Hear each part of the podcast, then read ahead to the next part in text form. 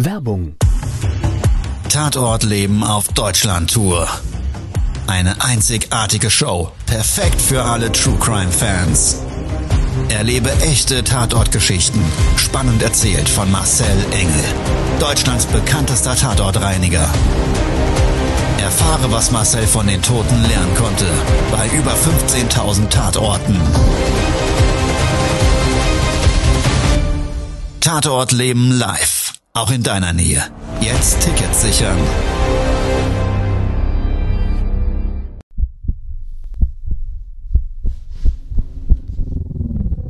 Todesursache. Der Podcast mit Tatortreiniger Marcel Engel. Es wird immer mal wieder in meinem Podcast vorkommen, dass wir sehr tief in das Geschehen eintauchen. Ich werde offen darüber sprechen. Damit meine ich, dass Flüssigkeiten wie Blut als Element das kleinste Problem sein wird. Ich freue mich, wenn ich euch auf eine Gedankenreise entführen darf in meine Welt des Tatortreinigens. Todesursache. Der Podcast mit Marcel Engel. Hallo und herzlich willkommen zu einer neuen Folge meines Podcasts Todesursache. Schön, dass du dabei bist. Wir Menschen machen Fehler. Und das ist auch gut so. Das ist extrem wichtig, damit wir uns verbessern können. Aus unseren Fehlern lernen und dadurch ständig weiterentwickeln. Aber es ist manchmal so, Gott sei Dank in den seltensten Fällen, dass ein Fehler für andere Menschen tödlich sein kann.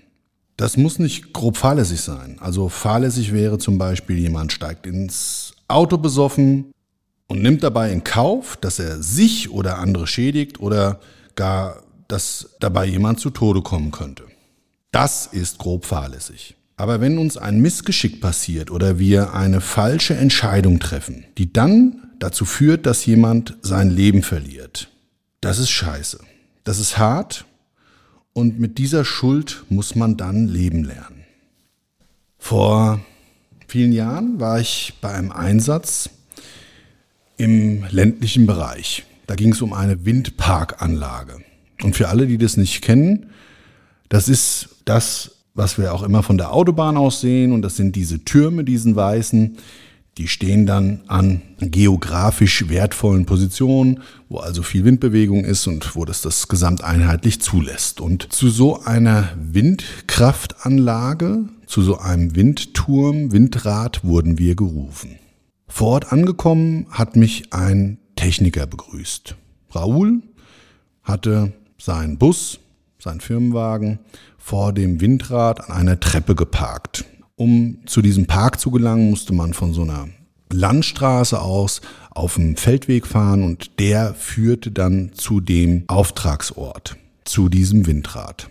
Ja, ich habe ihn dann begrüßt und habe gesagt, da ist also die Reinigung durchzuführen. Und ja, ich hatte das mit so einem leichten Unwohlsein verbunden. Also ich hatte ein schlechtes Gefühl dabei, weil ja, ich hatte Höhenangst. Also ich bin nicht so ganz höhentauglich. Zumindest zu dem Zeitpunkt damals. Ich habe mittlerweile dran gearbeitet, aber an dem Tag, zu dem Zeitpunkt, war es echt bitter. Es war echt hart. Ich war nicht gerade begeistert, dass ich diesen Auftrag durchführe. Ich habe trotzdem mich dafür entschieden, diese Dienstleistung auch selber in diesem Windrad umzusetzen, weil ich finde es immer einen ganz guten Ansatz, wenn man an seinen Ängsten arbeitet. Ja, also wenn man sich immer wieder diesen Situationen ganz bewusst aussetzt, um eben dadurch wieder mehr Lebensqualität in dem Fall zu gewinnen. Ja, weil Höhenangst ist echt ätzend, weil wenn du irgendwo bist, wo du eine schöne Aussicht genießen könntest, und ich bin ja ein Paris-Fan, ähm, ja, dann stehst du halt auf dem Eiffelturm mit deinen Kindern, die freuen sich riesig, du willst denen nicht das Falsche signalisieren, dass sie zu diesem Zeitpunkt vor irgendetwas Angst haben müssen und die sagen, oh, komm mal Papa an äh, das Geländer und da und da und zeigen mit den Fingern ganz wild so hin und denkst dir nur so, ach du meine Güte, ist das hier hoch? Hoffentlich bleibt das Ding heute stehen. Naja, also Fliegen geht, aber so Höhen sind dann ähm, ja bei mir mittlerweile besser, aber nicht unbedingt mein Favorite. Naja, also dieser Leistungsort war aber nun mal das Windrad und ich hatte mich darauf eingelassen, ich wollte es unbedingt, also gemacht, getan, wir sind reingegangen. ja, jeder, der so ein, so ein Windrad jetzt nicht kennt, das ist so aufgebaut, dass es also ein Fundament gibt, ja, das wird dann betoniert und da kommen dann diese Stahlröhren drauf, dieser Turm, das wird dann so Step by Step mit so einem Industriegarn zusammengebaut und im Abschluss kommt dann oben ein Maschinenhaus drauf, an dem Maschinenhaus hängen die Rotorblätter. So ist das Ganze aufgebaut. Ja, ich war dann vor Ort erstmal so ein bisschen durch die Nervosität überhaupt nicht in meinem Standard-Workflow. Also ich habe auch jetzt nicht direkt gefragt, was denn passiert ist und ich habe auch gar nicht fragen wollen, wo das passiert ist. Und bin dann mit Raoul und meinem Mitarbeiter Rafa in dieses Häuschen über die Treppe reingegangen. So, die Dinger sind ja weiß lackiert und auf dem Boden unten, da sind die ausgekleidet auf dem Fundament. Bei dem Windrad war das so mit einem Riffelblech, so einem Aluminium-Riffelblech, wie man das vielleicht auch so kennt, mit so schrägen Aluminiumstrukturen da drauf, dass das schön trittfest und rutschfest ist und so weiter und ja. Und da unten auf dem Boden im Eingangsbereich konnte ich schon Blut erkennen. Also da war auf dem Boden ganz viel Blut. Und dann habe ich so ein bisschen die Hoffnung gehabt und habe noch gefragt, das ist ja hier dann der Reinigungsort, das ist ja super. Und da sagte Raoul, nein, nein, wir müssen nach oben. Da habe ich mir gedacht, sauber, alles klar. Also die Klamotte angezogen, das heißt Schutzanzug an. Und dann haben wir von Raoul so ein Geschirr bekommen, so ein Sicherheitsgeschirr. Ja, wer in Höhen arbeitet, der muss gewisse Sicherheitskriterien erfüllen. Du brauchst auch einen Schein und obwohl ich Höhenangst habe, habe ich den auch. Und naja, ich bin auf jeden Fall in dieses Geschirr reingeschlupft. Das darf man sich so vorstellen. So ein, so ein Gurtgeschirr ist es. Da steigst du erst mit den Füßen rein, ziehst es so nach oben, wie so, eine, wie so eine Unterhose. Und dann hast du so ein Rückengeschirr. Das ist also mit diesem unteren Teil verbunden. Das ziehst du dann an wie so ein Hosenträger und stülpst es so über die Schultern links und rechts. Und dann kannst du das vorne mit so einem Schnellverschluss verbinden. So, dann hast du das das Ding an und an dem Teil hängt dann so im Bereich des Bauches hängt dann so ein Haken.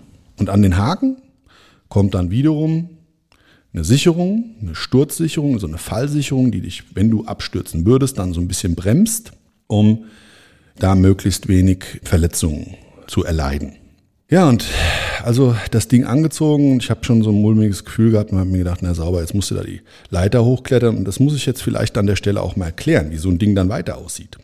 Also du stehst dann da unten in der Röhre drin und kannst nach oben schauen. Das Ding ist weiß lackiert, dann immer so alle, ja, zwei Meter, war an der Leiter entlang, ne, an dem Abstandshalter. Ja, man darf sich das so vorstellen, die Leiter, die, die war so praktisch frei schweben, da wird ja nichts großartig in der Stahlwandung montiert, sondern das wird praktisch dann so an die Wandung angelehnt. Und es gibt dann jeweils ein Podest, eine Ebene. Also du guckst dann nach oben und hast dann so, da waren es insgesamt vier Podeste, vier Ebenen, die so jeweils bei 25 bis 30 Meter Höhe in dem Turm innen drin installiert waren. Und die hatten jeweils so eine Öffnung, so eine quadratische. Da war die Leiter durchgeführt und das halt so Podest für Podest wieder. Leiter, Podest, Leiter, Podest bis ganz nach oben zur Spitze. An der Seite dieser Leiter führte noch so eine Schiene entlang und das war der Lastenaufzug. Da gibt es so einen kleinen Motoraufzug, darf man sich so vorstellen, das ist so ein kleiner Kasten und dann kann man den elektrisch einschalten. Also die Röhre war schon beleuchtet. Raoul hat vorher schon alles gerichtet und hat dann gesagt, wir müssen in die dritte Ebene hoch. Habe ich mir gedacht, prima. Dritte Ebene, ja, jeweils so 25, 30 Meter. Und du kannst leider, wenn du da hoch steigst und nach unten guckst, die Gesamthöhe visualisieren. Und ich kann nur sagen, für jeden, der da jetzt zuhört und der kennt dieses Gefühl, dieses Unwohlsein, der weiß, meine Güte, das braucht keine Sau. Naja, egal. Also es war ja ein Auftrag, ich wollte es unbedingt machen, ich sagte es ja bereits, also die Leiter hoch. Raoul vor, ich habe mich in diese Schiene da eingeklinkt. Es gab so eine Sicherungsschiene, das hatte ich vergessen zu erzählen, die in der Leiter installiert war. Und diese Sicherungsschiene selber, die dient dazu, dass du eben deinen Haken da einhaken kannst und falls du abrutscht, dass du dann in dieser Sicherungsschiene gebremst wirst an so einem kleinen Führungsschlitten, der da ähm, eingesetzt wird und dann kannst du da ganz normal hochkraxeln. Also so funktioniert das Ganze. Naja, also ich dann da hoch und bin so auf dem Weg zur ersten Ebene und guck dann immer so links und rechts. Ich habe erstmal gar nicht nach unten geschaut. Guck links, rechts, links, rechts und denk so, ei, da ist ja auch schon überall Blut. Ja, also das sah so aus, als würde man Blut mit so einer Plastiktüte an den Wandungen entlang schmieren. Die waren so ungefähr in Griffweite von der Leiter so einen Meter entfernt. Habe ich mir gedacht, oje, oje, das ist wirklich ein spannender Auftrag. Ich bin noch mal sehr gespannt, wie wir das jetzt alles in der Reinigung umsetzen, weil sowas hatte ich zu dem Zeitpunkt noch nie gemacht. Beim ersten Protest angekommen, hat Raoul dann erstmal gefragt, wollte er verschnaufen? Habe ich gesagt, nee, brauchen wir nicht. Komm, lass uns jetzt ganz hoch, dass wir mal sehen, was da Phase ist und dass wir dann mal loslegen können. Raoul hatte übrigens an diesen Lastenaufzug unser Werkzeug angehängt, dass wir das also nach oben fahren konnten hat es dann so hochgeschafft. Unser Nasssauger und alles Equipment, was wir so brauchen. Auf der ersten Ebene, auf diesem ersten Podest, auch wieder auf diesem Riffelblech, was da verbaut war, da konnte man auch schon wirklich so kleine Blutlachen sehen. Hm, Habe ich mir gedacht, oh je, dritte Ebene, erste Ebene schon kleine Blutlagen. Hm, hm, hm. Das hm, weiß ich jetzt gar nicht, was da passiert sein kann, dass ein Mensch so viel Blut verliert. Weiter hoch, zweite Ebene erreicht, kurz vor der dritten Ebene. Ja, da habe ich dann so mein Kopfkino gekriegt.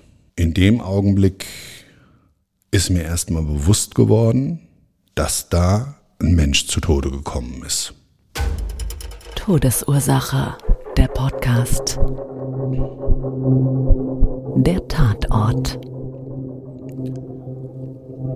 Ich habe dann durch diese Öffnung in der dritten Ebene meinen Kopf durchgesteckt, die Leiter ein Stück weiter hoch, diese 30, 40 Zentimeter, und da konnte ich es dann sehen. Da war die komplette Ebene voller Blut. Dickes, plasmaähnliches Blut, also wie so, so Pudding, so richtig verdickt, ja, wie Omas Pudding, so richtig feste auf der gesamten Ebene. Und das waren mehrere Quadratmeter. Also diese, diese Röhre, die hat so einen Durchmesser gehabt, lief so von unten nach oben konisch zu, wurde dann also ein bisschen schmaler nach oben hin. Aber die hatte so einen Durchmesser gehabt, naja, ich würde mal sagen, fünf, sechs Meter. So hat sich das zumindest für mich dargestellt. Und ja, dann lag da auch ganz viel Zeug rum. Also da waren Stahlseile so auf, aufgewickelt, bestimmt 50, 60 Meter lange Stahlseile, die auch komplett versaut waren mit Blut und äh, da stand noch eine Werkzeugkiste und ja, es lag ein Helm auf dem Boden.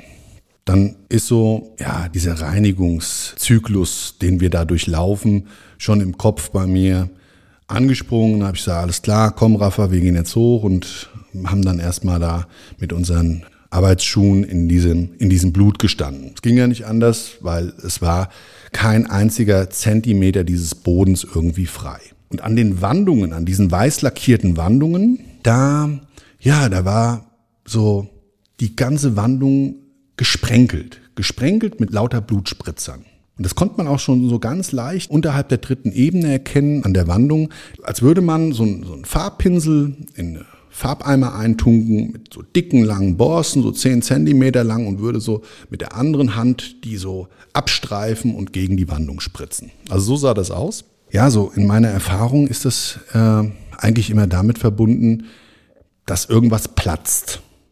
Ja, und jetzt habe ich mir dann überlegt, naja, was, was kann dem geplatzt sein? Dem wird doch nicht vielleicht irgendwie ein Werkzeug gegen die Halsschlagader oder so geknallt sein und, und dabei eine Schnittwunde seine, seine äh, Halsschlagader verletzt haben, das ist da so rausgespritzt, aber, aber so sah es auch irgendwie nicht aus. Ja, dann habe ich mir gedacht, okay, ich mache einfach mal mein Ding.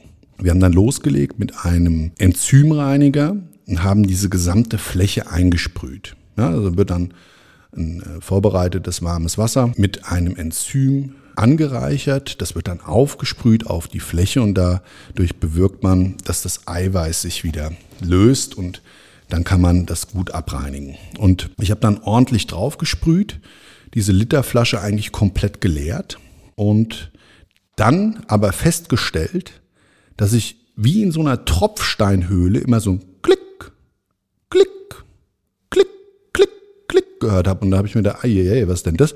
Guck nach unten durch die Luke und uiuiui, da war es dann, da ging es ja mal runter, ne?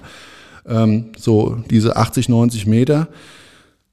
Und habe aber trotzdem diesen Blick riskiert und dabei festgestellt, dass also von unserer Ebene durch diesen Blechboden durch an den Stoßkanten. Das war also nicht ein durchgängiges Blech, sondern einzelne Bleche, die dann so zusammengesteckt waren, dass wir durch dieses übersättigende Aufbringen unseres Enzymreinigers im Moment noch viel mehr Sauerei machen, weil dieser einfach unten durchs Blech getropft ist. Da habe ich meinem Raffa gesagt, habe ich gesagt, Raffa, du pass mal auf, lass uns doch mal Folgendes machen. Geh doch mal unterhalb dieser Ebene auf die Leiter und halt dort den Schnuddel vom Staubsauger dran, also von unserem Nasssauger und saugt das ab und ich mache dann oben schnell sauber, dass wir wirklich so eine Grobreinigung schon mal durchziehen und pass du bitte auf, dass das Blut nicht durchtropft. Na, der Rafa gesagt, du, ich weiß nicht, was du meinst. Naja, gut, also Rafa wusste übrigens nicht, dass ich Höhenangst habe. Ja, und ähm, ja, da habe ich gesagt, du, ist ja kein Problem, ich kann dir das ja mal kurz zeigen. Also bin ich dann die Leiter wieder runter und du musst ja zwangsläufig dabei immer runter gucken. Also du glotzt da runter und denkst dir, oh nein, das ist die Röhre des Todes. Also es ist, es ist echt unglaublich, was einem da für Gefühle hochkommen. Naja, ich habe dann mich wie so ein Drahtseilakteur wieder in diese Leiter gehängt und dadurch, dass die gesamte Ebene versaut war und das Podest ja recht groß, musste man wirklich wie so ein Freeclimber an dieser Leiter hängen. Ja, man hat ja seine Sicherung. Da habe ich gedacht, komm, dann passiert ja auch nichts. Also mit einem Fuß auf der Leiter, mit einer Hand an der Leiter, und zwar alles auf meiner linken Seite und mit der rechten Hand, den Fuß frei in der Luft, habe ich dann mit ausgestreckten Armen unter diesem Podest überall da dann an den Ritzen abgesaugt, wo diese Blutsud durchgetropft ist. Und ja, was soll ich sagen? Ich habe es dann einfach mal zur Angstbekämpfung benutzt und genutzt und habe es komplett durchgezogen. Das hat auch ein bisschen gedauert, aber wir waren dann irgendwann mit dieser Grobreinigung dieser Ebene fertig. Ich habe dann einfach mal den nächsten Step angesetzt und habe gesagt, du pass auf, jetzt machen wir hier eine Feinreinigung und nach der Feinreinigung gehen wir an die Wandungen, also an diese, an diese Innenröhre, weil die ja im Endeffekt von der zweiten bis zur dritten Ebene überall versaut war. Also es waren diese Blutspritzer zum einen, die man in der dritten Ebene so in Brust-Kopfhöhe hatte. Man hatte aber auch unterhalb überall wirklich an den Wandungen, neben der Leiter und auch auf der gegenüberliegenden Seite hätte man gar nicht mehr dran greifen können. Das war natürlich nicht so entzückend, weil auch da war Blut. Und da war schon die Überlegung, wie führen wir denn da den Reinigungsprozess durch? Aber die Zeit war vergangen, der Tag war eigentlich schon weit über den Feierabend hinaus und somit habe ich dann Raoul gesagt, habe ich gesagt, du pass auf, wir müssen hier einen zweiten Tag ran an die Bulette, weil das, das wird sonst nichts. Wir kommen hier heute nicht mehr klar. Wir schaffen das jetzt nicht nur mal in einer Stunde oder so. Ganz im Gegenteil. Wir brauchen hier mindestens noch den nächsten Tag, weil ich wusste schon, was auf uns zukommt. Ja, wir sind dann vor Ort im Hotel gewesen, haben eine Mütze voll Schlaf genommen und frisch, fromm, fröhlich, frei am nächsten Tag wieder an die Reinigung. Attacke, weiter geht's. Immer nach dem Motto, also die Treppe wieder rauf. Und dann habe ich ähm, das haben wir immer auf dem Fahrzeug. Dem Rafa gesagt, du pass auf, wir nehmen unseren Fensterteleskopstab. Also wir haben so spezielle Stäbe, die kann man im Gewinde aufdrehen und kann die dann verlängern. Dann dreht man sie wieder zu und dann hat man da ja, so eine, so eine 5, 6 Meter Teleskoparm, an dem vorne so ein T-Stück dran ist und da ist wiederum so ein Reinigungsschwamm dran, der dann zur Fensterreinigung, zum Einschäumen genutzt wird und dann zieht man, wenn man dann Fenster reinigt, dann hängt man so einen Abzieher dran und das Gerät haben wir dann ein bisschen, ja, zweckentfremdet, um eben dort die Wandungen dieser Innenröhre sauber zu machen.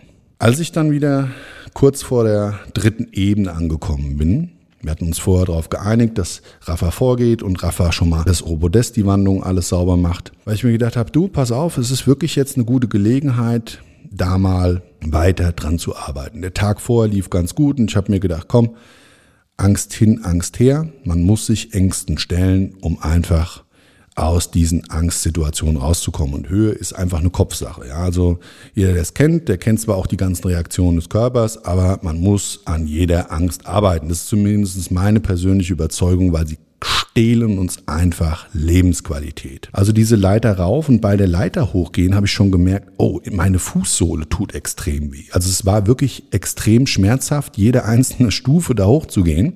Das lag daran, dass ich ja am Vortag auch mit meinen Schuhen und meinem Gesamtgewicht, wie 115 Kilo, in dieser Leitersprosse jeweils stand. Punktuell immer mit einem Fuß. Nichtsdestotrotz, ich bin dann hoch, stand wie gesagt in der dritten Ebene unterhalb dieses Podestes. Und dann ist mir erstmal eingefallen, dass ich ja total bescheuert bin, weil eigentlich, was ich vorhatte, gar nicht technisch funktionieren konnte. Weil man muss so einen Teleskopstab mit zwei Armen halten. Zwei Arme, okay, du stehst also mit Höhenangst in der Leiter in circa 80, 90 Meter Höhe und lässt diese Leiter los und musst dich auch noch ja in irgendeiner Form so weit nach hinten bewegen, dass du an diese gegenüberliegende Röhrenwandung drankommst. Ja, und als ich das so bildlich mir vorgestellt habe, habe ich gedacht, naja, also ist eigentlich doch nicht so mein Ding und habe das so mit Rafa ähm, nochmal kommuniziert und mit Raoul. Und da sagte Raoul, du, das ist gar kein Problem. Wir können dir auch so einen speziellen Haltegurt, hm, der dich dann fest in der Leiter, kannst du jeweils pro Sprosse dann dich nochmal fixieren, äh, links und rechts. Und dann kannst du den praktisch zusätzlich einhängen. Dann brauchst du deine Arme nicht. Das ist dann nicht die Fallsicherung, sondern das ist praktisch so eine Industrieklettersicherung, dass du dich auch nach hinten lehnen kannst und dann arbeiten kannst. Da habe ich mir gedacht, entzückend. Der Mann hat auf alles eine Antwort und vor allen Dingen eine Antwort, die ich mal überhaupt nicht hören wollte. Alleine hätte ich das sowieso nicht komplett alles reinigen können. Und wir haben zwei so Stäbe dabei gehabt. Ja, gut, wenn der oben fertig ist, dann kann der dann weitermachen. Und ich zeig's ihm dann. Also muss ich selber ausprobieren. Ich habe das auf dritter Ebene das Geschirr angezogen bekommen, bin dann die Treppenstufen runter mit diesem Teleskop. So, und ich will das mal so umschreiben. Du stehst dann in so einer Röhre, es geht tief nach unten. Du magst das eigentlich nicht, was du gerade machst. Nichtsdestotrotz, die Arbeit muss getan werden. Also habe ich dann widerwillig meine erste Hand losgelassen, habe mich in dieses Geschirr nach hinten gelehnt. Und dann darf man sich das so vorstellen, du stehst ja sonst vorher da wirklich senkrecht und dann lässt du dich los und das geht immer weiter nach hinten. Das ist schon in einem Winkel, wo du sagst, das ist aber unangenehm. Und die Arme haben ja auch nur eine gewisse Länge. So mein zweiter Arm hat sich verzweifelt an dieser Leiter festgehalten und dieser Augenblick. Ich habe dann nochmal nach unten geguckt, bevor ich losgelassen habe und sie diese letzten fünf, sechs Zentimeter, ich dann eigentlich mein letzten, mein, mein Körpergewicht letztendlich in diesen Gurt rein verlagert habe. Der war schrecklich. Also ich habe fast ein bisschen Pipi in der Hose gehabt, das muss ich jetzt dazu sagen. Und ähm, pang, ich habe dann losgelassen. Und du denkst, du stirbst. Du denkst in dem Augenblick, ach du meine Güte. Mir ging es zumindest so. Und du brauchst nämlich beide Hände. Also du musst ja mit beiden Händen dieses Teleskop festhalten. Das hat auch eine gewisse Hebelwirkung. Also jeder, der schon mal mit so, einem, mit so einem Gerät gearbeitet hat, der weiß, okay, du hast eine riesen Hebelwirkung. Du hast den ganzen Oberkörper, den du eigentlich mit Kraft so mechanisch, du musst das so starr an dich legen, so an deine Brust, dieses, dieses Wischgestänge und dann musst du eigentlich durch so eine, durch so eine drehende Hüftbewegung irgendwie da die Wandungen schrubben. Und wenn das dann ganz hinter dir ist, dann ist es nochmal ein Ticken schwerer, weil du musst dich dann eigentlich so ein bisschen in die Leiter reindrehen. Und diese 180 Grad schaffst du ja nicht, weil du hast ja vorne dein Geschirr dran. Also es war ein Riesenakt. Wir haben es aber, und ich möchte es an der Stelle auflösen, mit Bravour hinbekommen. Am Ende von so Reinigungsmaßnahmen führe ich immer noch mal Endkontrollen durch. Und da die Wandungen extrem versaut waren, also du hast wirklich überall diese Schmierspuren gehabt, wird mir in dem Augenblick erstmal wieder so bewusst, dass ich gerade da gearbeitet habe, wo ein Mensch ja nicht nur Blut verloren hat, sondern zu Tode gekommen ist. Ja, und dann habe ich Raoul gefragt, was ist denn überhaupt passiert?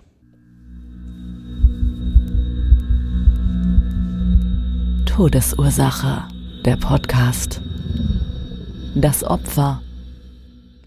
Ja, und dann habe ich mit Raoul darüber gesprochen, dass der Mann, der auf dieser dritten Ebene gestorben ist, ein Arbeitskollege war. Ein Industriekletterer, die zu dem Zeitpunkt dieses Unfalls zu zweit in dieser Anlage gearbeitet haben. Sein Kollege war in der vierten Ebene oben drüber Er wusste jetzt auch nicht so viel von dem wirklichen Unfallgeschehen her, aber eins war klar, dem Kollege oben ist im Zuge der Montagemaßnahmen ein Sicherungsbolzen aus Metall von der vierten Ebene 25 bis 30 Meter nach unten gefallen.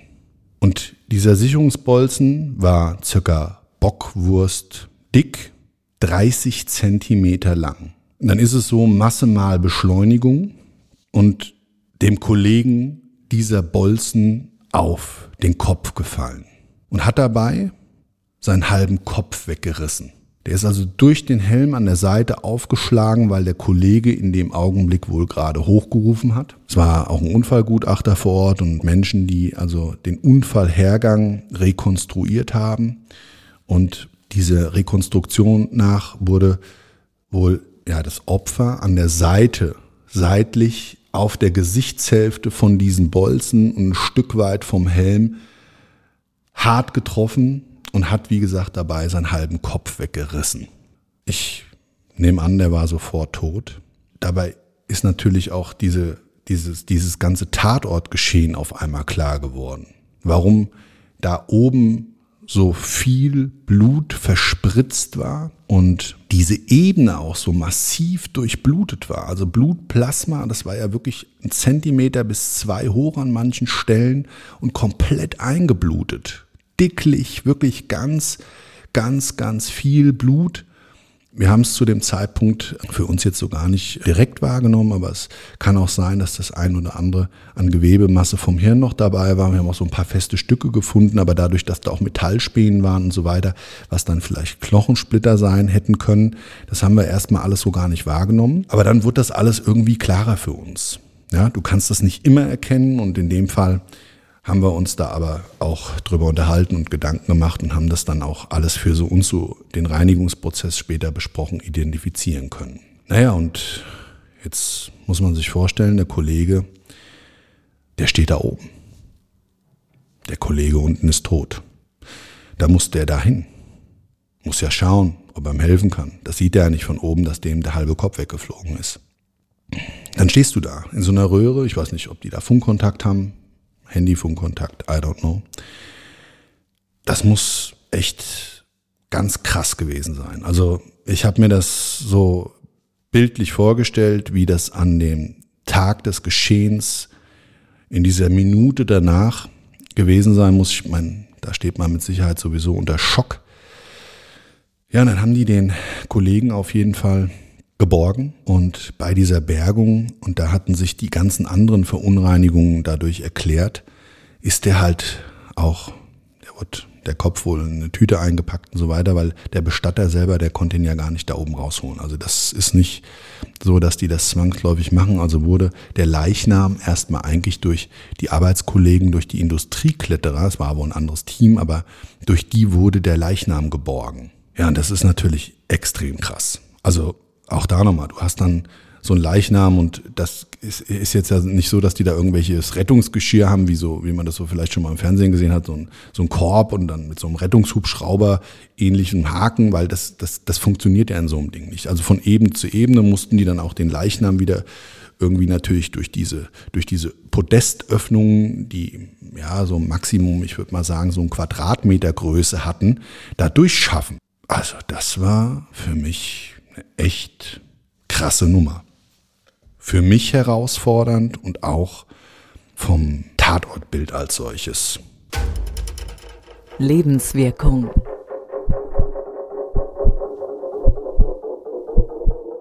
Ja, ein schrecklicher Tatort.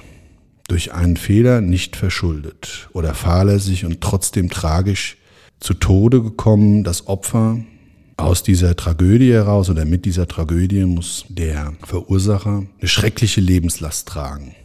Ja, dann habe ich so drüber nachgedacht. So die kleinen Fehler und die großen Fehler des Lebens. In dem Fall brutal, extrem. Ein Fehler, der einen anderen Menschen das Leben kostet. Und auch aber die anderen Fehler, so unsere täglichen Fehler, die wir einfach machen. Wir sind nicht perfekt, denken aber, dass wir es manchmal sein müssen. Wir machen Fehler, gefühlt öfters, als uns lieb ist. Aber Fehler können uns an jedem Ort, zu jeder Zeit, bei unseren Entscheidungen, unserem Denken oder unserem Handeln passieren. Und aus Fehlern entstehen Erfahrungen. Erfahrungen ist doch weniger das, was passiert, sondern das, was wir daraus machen. Also lassen wir mal den einen Fehler, der den anderen das Leben kostet, außen vor. Ja, also lassen wir mal diese tragische Tragödie außen vor. Fehler, aus denen wir lernen, sind trotzdem immer etwas Positives. Denk drüber nach, ob das vielleicht auch so auf dich zutrifft. Also, dass wir tatsächlich uns immer wieder eigentlich vorhalten müssen und keine Selbstzweifel haben. Fehler sind dazu da, um sie zu machen. Wir sind Menschen und Fehler machen ist menschlich. Vielen Dank, dass du heute wieder dabei warst. Ja, wenn dir der Podcast gefallen hat, dann abonniere gerne meinen Kanal. Ich bin auch mittlerweile mit der neuen Serie Tatort Leben auf YouTube. Demnächst starten wir ein neues Format. Das kommt wöchentlich. Ich halte dich auf dem Laufenden, wenn es dich interessiert, sehr gerne. Du findest mich auf Facebook und Instagram und würde mich sehr freuen, wenn du das weiter verfolgst mit mir. Also lass dir gerne von mir weitere Geschichten erzählen und sei dabei, wenn es das nächste Mal heißt Todesursache, der Podcast. Das war's schon mit der neuen Folge von Todesursache, der Podcast mit Marcel Engel, Kopf einer eigenen Spezialreinheit und Tatortreiniger bei mehr als 12.000 Orten auf der ganzen Welt. Was kann Marcel für dich bereinigen? Jederzeit. Weltweit. Melde dich oder klick dich einfach mal durch auf marcelengel.com. Empathisch, tiefgründig, ehrlich. Todesursache lässt dich garantiert nicht kalt. Seid dabei. Ich freue mich. Abonniere die Staffel und du kommst für keine Folge zu spät.